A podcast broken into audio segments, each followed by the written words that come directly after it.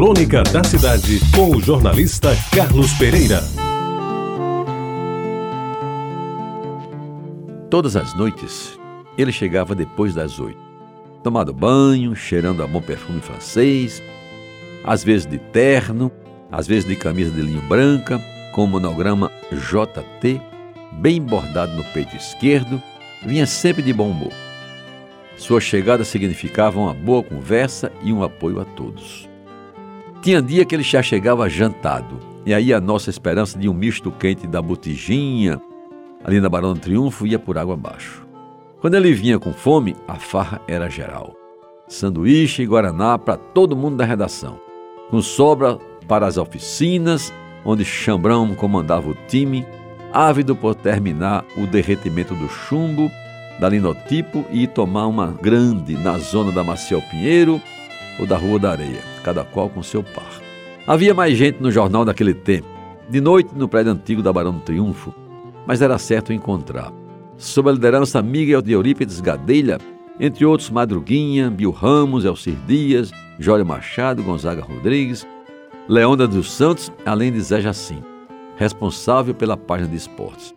E quando Zé Teotônio assomava o último degrau da velha escadaria, o ambiente se iluminava.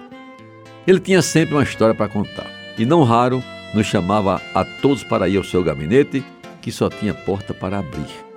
E depois que Léo fechava a primeira página e entregava a chambrão, aí a conversa rolava, indo de futebol a política, passando por fofocas da vida social da cidade, que naturalmente nunca saíram no jornal. Gadelha, chefe da equipe, nos introduzia, inclusive os mais novos, ao gabinete de JT, que tratava todos com lhaneza e com palavras de estímulo, coisas que nunca esqueci. Ao recordar aqueles bons tempos de experiência de vida no final dos anos 50 do século passado, parece que me vejo diante dele na espaçosa sala da redação. Gadelha fumando seu cigarro chocolate com a piteira inglesa, o grupo reunido e Zé Teotônio, recém-chegado de casa, contando uma história que guardei na memória e hoje tento reproduzir. Dizia ele, meus amigos, que antes de chegar ao jornal, tinha passado por uma janela de certa casa onde residia uma dama da sociedade, bela e conhecida de todos, cujo nome ele nunca revelou. E quase sem querer, olhando pela janela, a viu trocando de roupa, deixando ver os seios maravilhosos, empinados, perfeitos, enfim. Ao passar a janela, teve o desejo de voltar e ver mais alguma parte de um corpo que certamente seria desejado por muitos, inclusive por nós, que já estávamos com água na boca à medida que a narrativa avançava. Qual não foi o nosso espanto ao vê-lo repetindo o gesto que teria feito em seguida àquela visão maravilhosa? Aplicou um murro, sem muita força, é verdade, na própria face. Numa atitude de remorso e arrependimento, pelo olhar indiscreto e pecaminoso que minutos antes tinha endereçado àquela jovem senhora sem o seu consentimento.